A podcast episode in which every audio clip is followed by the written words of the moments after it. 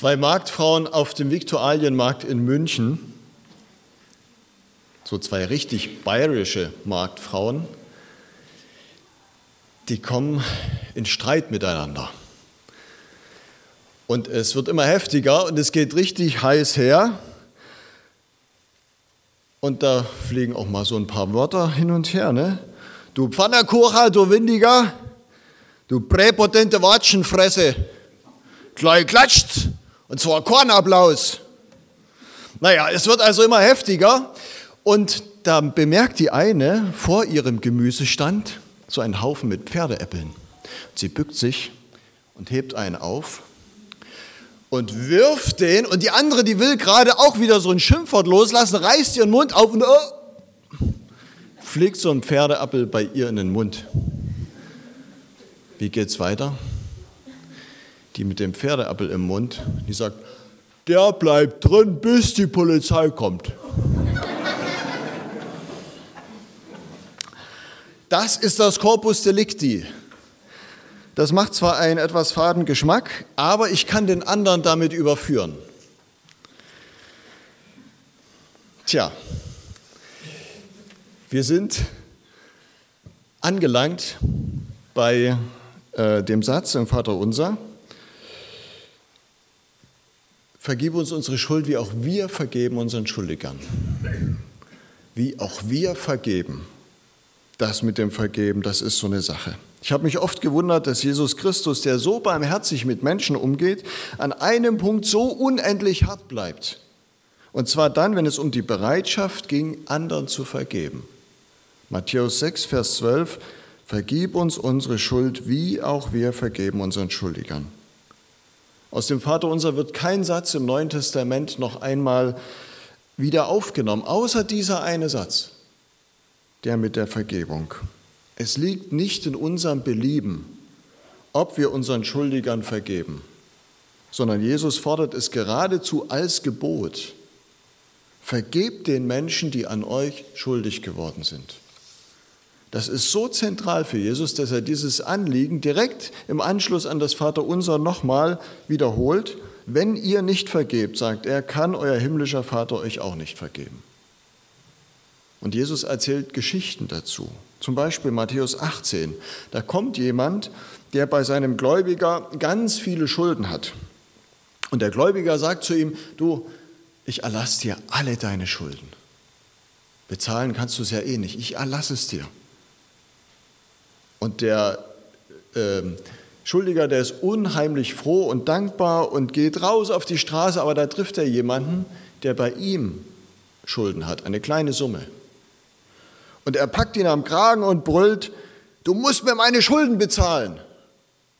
Und der erste Gläubiger, der gerade so viele Schulden erlassen hat, der bekommt das mit, der hört davon und er sagt zu dem, wenn dir gerade so viel erlassen worden ist, du hast so viel geschenkt bekommen und aber du selber mit anderen so umgehst, dann will ich dich auch wieder belasten mit aller deiner Schuld. Komm ab ins Gefängnis. Und ich habe immer gefragt, Jesus, warum bist du so hart? Du bist sonst immer so barmherzig im Umgang mit Menschen. Aber heute weiß ich es. Wer ist denn der Leidtragende, wenn du anderen etwas nachträgst? Wer ist denn dann der Leidtragende? Du natürlich. Du bist der, der sich selbst wie in einem Gefängnis befindet und da drin bleibt, freiwillig. Wer nicht zur Vergebung bereit ist, der muss die Folgen tragen. Siehe diese beiden Marktfrauen. Das macht oft nicht nur einen Fadengeschmack im Mund. Es ist nicht nur Schuld, die unsere zwischenmenschlichen Beziehungen belastet und stört, sondern es ist eben auch verweigerte Vergebung, die Menschen entzweit. Wer Vergebung verweigert, macht es unmöglich, dass seine eigene verletzte Seele heil wird. Die davongetragenen Wunden werden immer wieder neu aufbrechen. Und wer nicht vergibt, der verstopft auch die Leitung, durch die Gottes Barmherzigkeit zu ihm fließen kann. Es nistet sich etwas ein, was einen lebendigen Kontakt zu Gott belastet und auf Dauer zerstören kann. Unversöhnlichkeit stört also die Beziehung zu anderen, auch die Beziehung zu mir selbst und die Beziehung zu Gott. Deshalb liegt Jesus so viel an der Vergebung. Vergeben ist schwer und es erscheint als unmögliche Zumutung. Und das ist völlig normal. Aber wenn Jesus etwas von uns verlangt, dann zeigt er uns immer auch einen Weg, wie es geht. Und er selbst wird dir die nötige Kraft dazu geben, die du für diesen Weg brauchst. Es geht ihm darum, dass wir nicht nur die Ursache des Schmerzes herausfinden und unsere Wunden lecken, er möchte, dass deine Verletzungen und Wunden heil werden. Allein die Vergebung kann heilen. Vergeben heißt frei werden, die Schuld des anderen loslassen, erlassen. Vergeben heißt endlich wieder aufatmen. Und bevor ich dir einen möglichen Weg der Heilung und Vergebung beschreibe, noch ein paar Vorbemerkungen.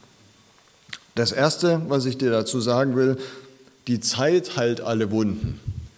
Das gilt vielleicht für physische Wunden und Verletzungen. Für verwundete Seelen gilt es nicht. Zeit macht Dinge für einen Augenblick vergessen, aber sie sind nicht weg. Unser Unterbewusstes ist oft vergleichbar mit einem hochradioaktiv verseuchten Zwischenlager. Und es ist nur eine Frage der Zeit, bis es durchbrennt. Das, was wir unter das Bewusste drängen, unverarbeitet, das gestaltet unser Sein, unser Heute. Es ist nicht weg. Wir erinnern uns nur nicht daran. Aber es muss nur ein kleiner Anlass sein. Und auf einmal steht dir das, was der andere dir angetan hat, wieder vor Augen. Zeit heilt keine Wunden. Ich habe die Geschichte schon mal erzählt. Ein Seelsorger im Gefängnis hält einen Gottesdienst und in diesem Gottesdienst malt er mitten in der Predigt äh, schreibt er eine Matheaufgabe an die Tafel, also eine Flipchart oder irgendeine Tafel, die sie da haben, und er schreibt da dran, 5 plus 4 gleich 10. Manche runzeln die Stirn, aber sie lassen ihn weiterrechnen und dann rechnet er weiter. Äh, plus 10 gleich 20, plus 15 gleich 35, plus 2 gleich 37. Und dann melden sich aber manche sagen, das stimmt doch aber nicht.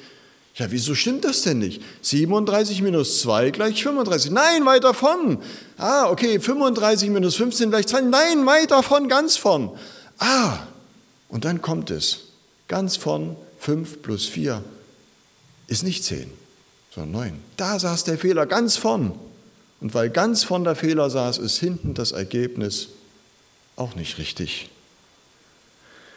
Und so ist es mit Verletzungen von damals, ganz früher die nicht ausgeheilt sind. Die sind jetzt im Augenblick nicht präsent, aber sie wirken sich aus und sie bedeuten etwas heute. Und da muss man ran, da vorne muss man ran, wenn man das heute in Ordnung bringen will. Und das Zweite, es kann gut sein, dass du den Ort, wo du verletzt worden bist, verlassen solltest. Es ist nicht gut, wenn du bei deinen Eltern bleibst, von denen du immer wieder neu unter Druck gesetzt wirst. Es ist nicht gut, wenn du unter Freunden bleibst, die dich ständig verletzen durch ihr Prahlen und dich herabsetzen. Es ist hilfreich, Räume und Orte zu verlassen, aber eins musst du wissen. Du nimmst dich selbst immer zuerst mit. Wenn du hier in Rostock in einen Zug, in einen ICE einen fauligen Apfel legst und der kommt in Köln an, dann ist er immer noch faulig. Da ist in Köln kein neuer Apfel geworden. Und das ist nicht anders, wenn da selbst in dir etwas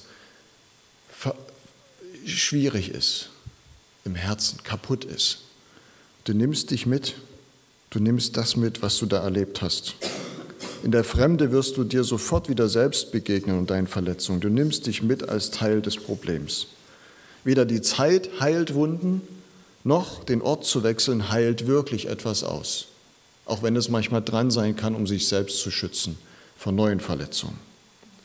Eine Frage, die du beantworten musst, wenn du wirklich heil werden willst, ist eine ganz einfache. Da gibt es auch eine Geschichte in der Bibel in Johannes 5. Da kommt Jesus an einen Ort, wo viele Kranke liegen in der Nähe eines Teiches. Und sie leben von der Hoffnung, dass sich irgendwann das Wasser bewegt und der Erste, der in den Teich gelangt, der wird von den heilenden Quellen gesund. Und Jesus geht in dieses Elend, da liegen unendlich viele. Und da sieht er einen, der schon 38 Jahre auf dieses heilende Wasser wartet. und er ist immer noch krank. Und Jesus steht vor ihm und stellt ihm eine Frage. Willst du gesund werden? Was für eine Frage. 38 Jahre liegt er da. Aber diese Frage ist nicht so falsch. Ich kenne Menschen mit tiefen inneren Verletzungen, die sie gerne vor anderen ausbreiten. Sie sind geradezu zu ihrem Lebenselixier geworden. Der Hass auf jemanden hält sie am Leben und sie brauchen diesen Hass und kokettieren mit ihren Verletzungen. Und sie packen das gerne aus wie so ein Koffer, den sie mitbringen und packen das auch vor anderen aus oder vor einem Seelsorger. Und am Ende des Gesprächs packen sie alles wieder ein und nehmen es wieder mit, damit sie es dann auch anderen wieder vorzeigen können. Ich bin der Arme, verletzt durch meine Eltern.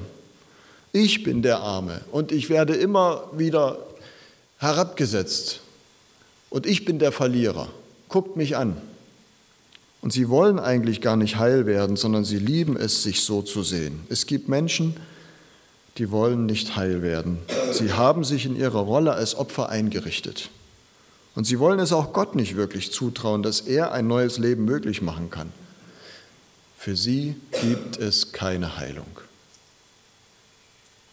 Die Frage ist, willst du gesund werden? Und die Antwort muss heißen, ja, von ganzem Herzen.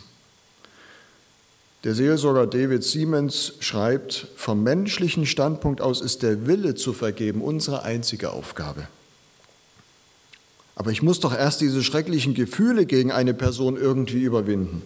Nein, das ist Gottes Sache, nicht deine. Die Gefühle werden deiner Entscheidung folgen. So wie bei einer Lokomotive.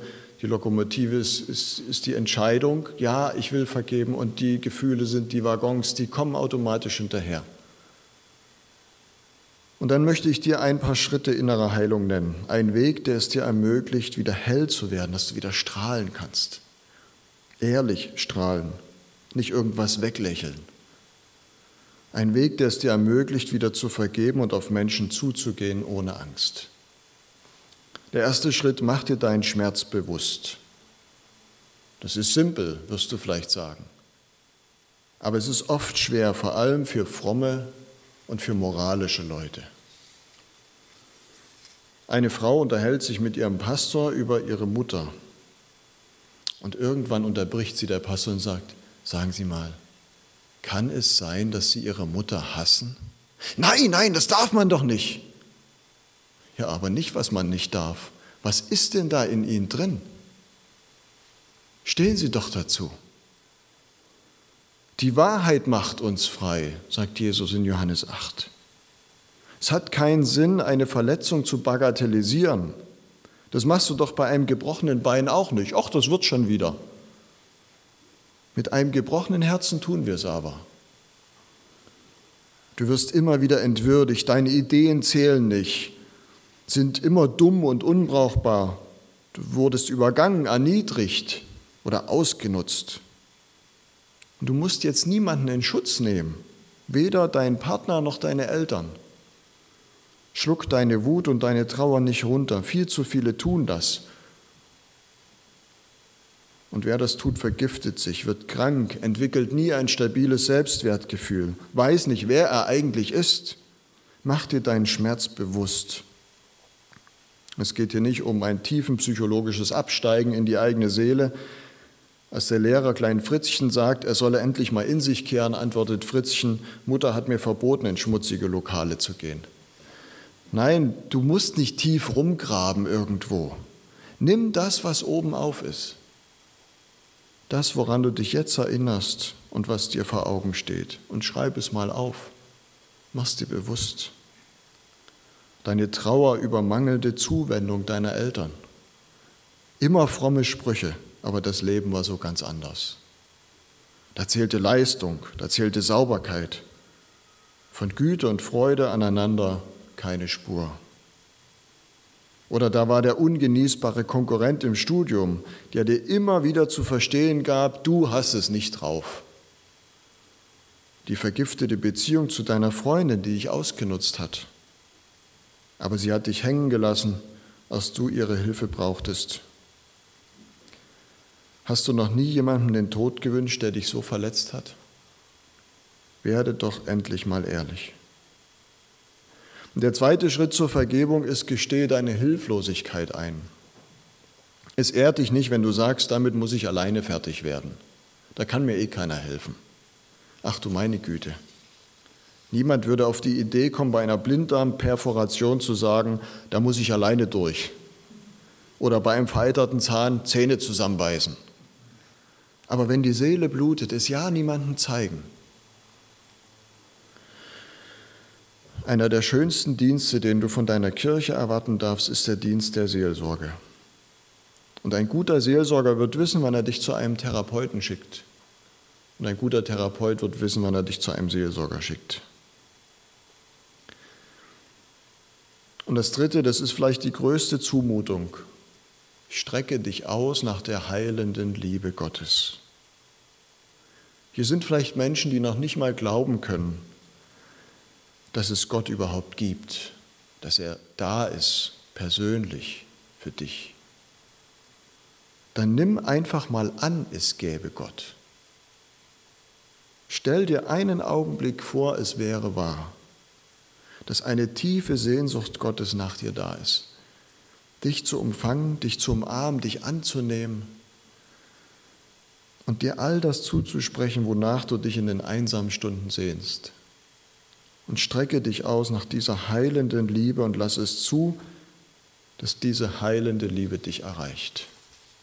Und auch da gibt es eine schöne Geschichte in der Bibel, Markus 4. Jesus geht durch eine Menschenmenge und auf einmal spürt er, wie eine Frau ihn anfasst. Sie berührt sein Gewand von hinten. Eine in der jüdischen Tradition nicht vorkommende Frömmigkeit, irgendwas aus dem Heidentum. Und Jesus dreht sich um und fragt, wer hat mich angefasst, wer hat mich angerührt? Die Frau wagt erst nicht, sich zu erkennen zu geben. Sie leidet unter dauerhaften Blutungen und so etwas galt als kultisch unrein. Dann aber sagt sie, ich, ich Herr ich habe dich angerührt. Da greift diese Frau, die sonst nie zum Tempelgottesdienst ging, nach Jesus und hofft von ihm Heilung zu bekommen. Und Jesus sagt zu den Umstehenden, das ist Glaube.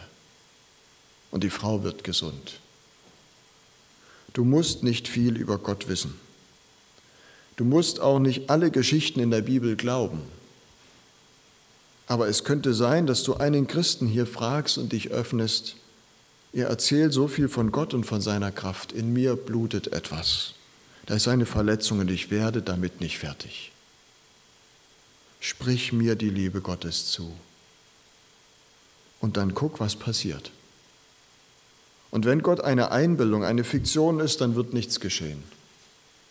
Aber wenn Gott Wirklichkeit ist, eine Macht, diese wärmende Liebe, dann könnte es sein, dass diese Liebe dich durchströmt.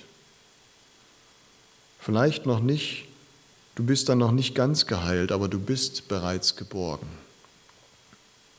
Gott erdenkt man sich nicht, Gott erfährt man. Glaube ist keine Kopfsache, Glaube ist eine Beziehung. Nimm Gott beim Wort und probier ihn aus. Und Gott kann etwas, was für Menschen unmöglich ist. Auch dieses Bild habe ich schon mal gebraucht. Wir leben als Menschen im Raum Zeitgefängnis.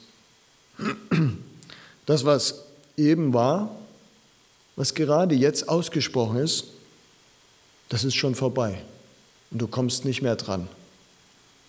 Und das, was morgen sein wird, das weißt du noch nicht.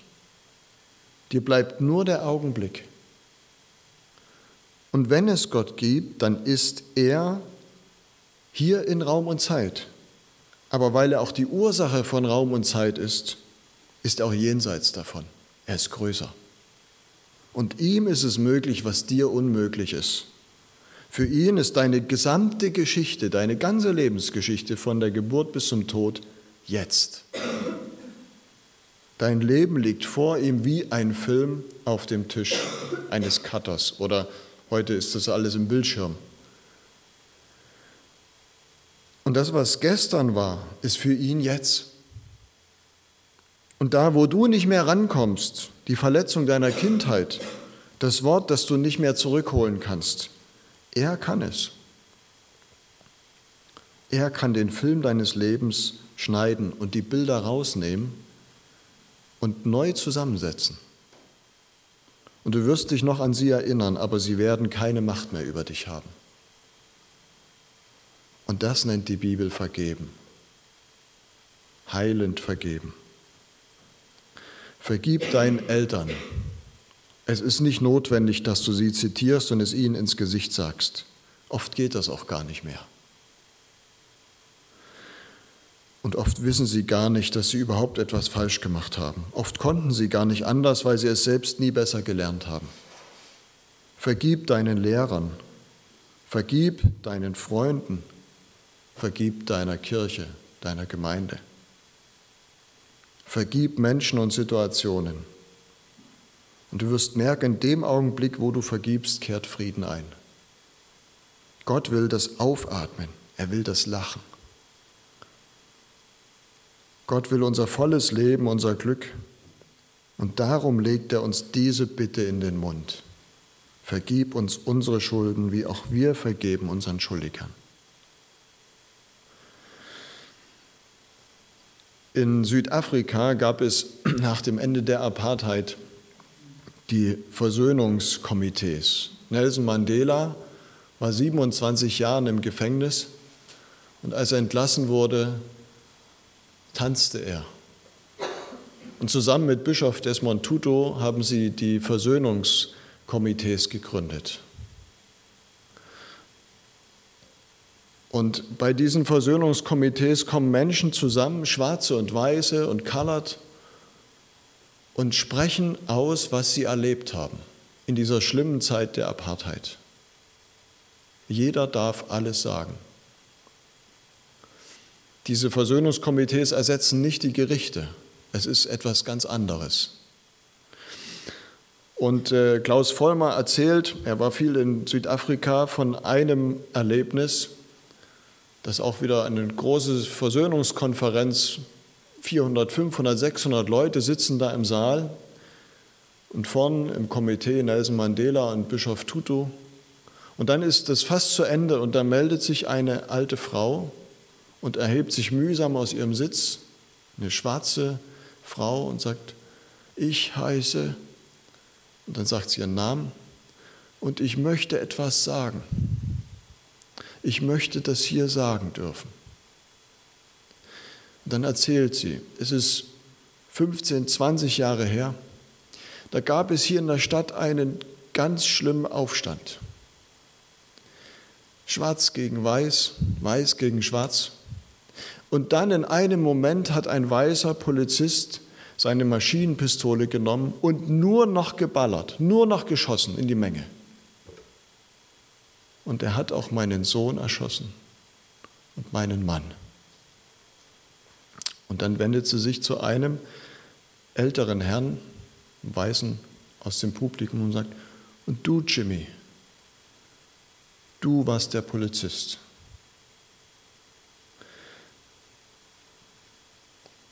Und der weiße Mann, der nickt nur. Und dann sagt sie weiter, Jimmy, ich habe eine Bitte. Bitte fahr mich einmal zum Friedhof. Wir sind arm, wir haben kein Auto und kein Fahrrad. Ich möchte einmal zum Friedhof, zum Grab meines Sohnes und meines Mannes. Und Jimmy nickt. Und dann sagt sie, und Jimmy, ich habe noch eine Bitte ich möchte dich heute adoptieren als mein Sohn. Und ich vergebe dir jetzt im Namen Jesu des Gekreuzigten. Und dann stehen beide auf, gehen aufeinander zu und legen sich in den Arm. Die Menge steht auf und fängt an zu summen.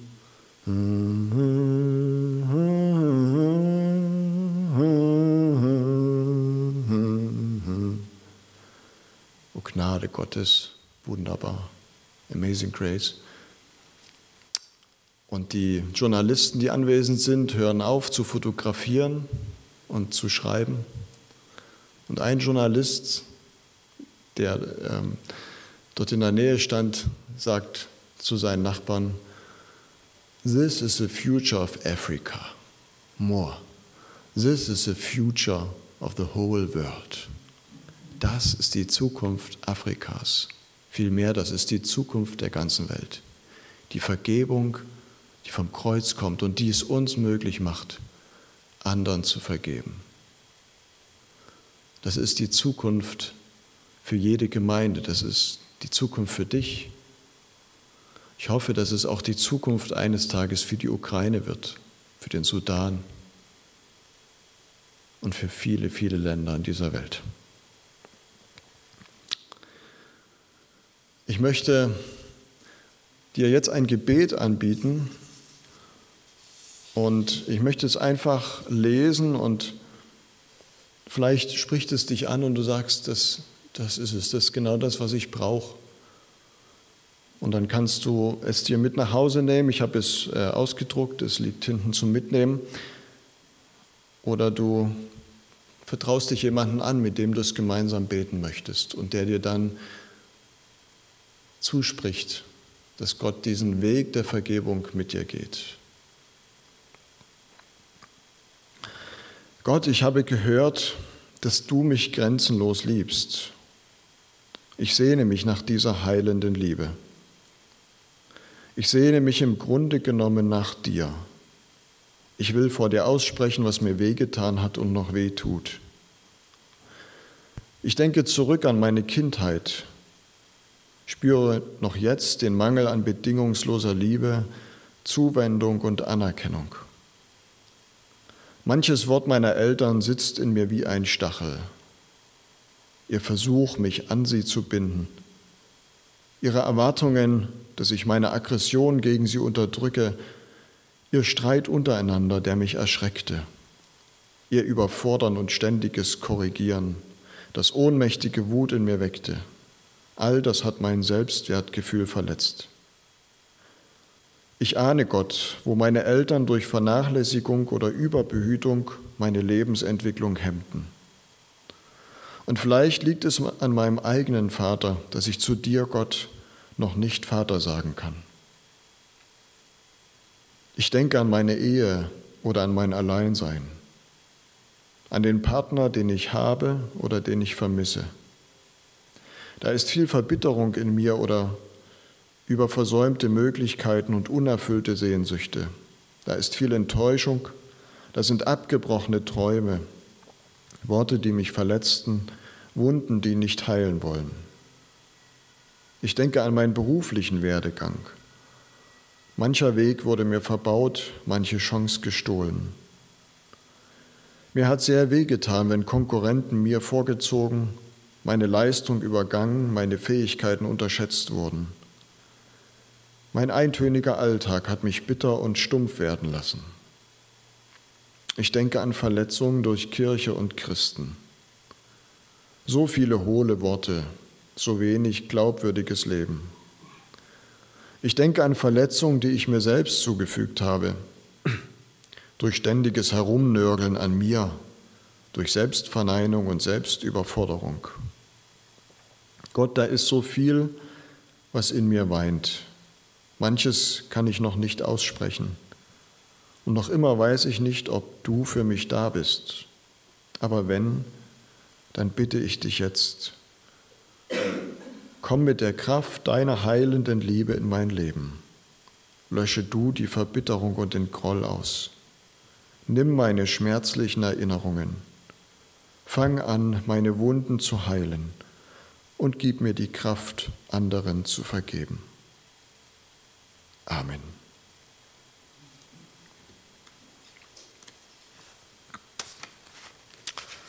Ja, ich mache jedem Mut, nicht allein zu bleiben damit, sondern sich jemandem anzuvertrauen. Und ja, ich bin gerne für Gespräch da oder geh zu Marianne oder zu jemand anderen, zu dem du Vertrauen hast.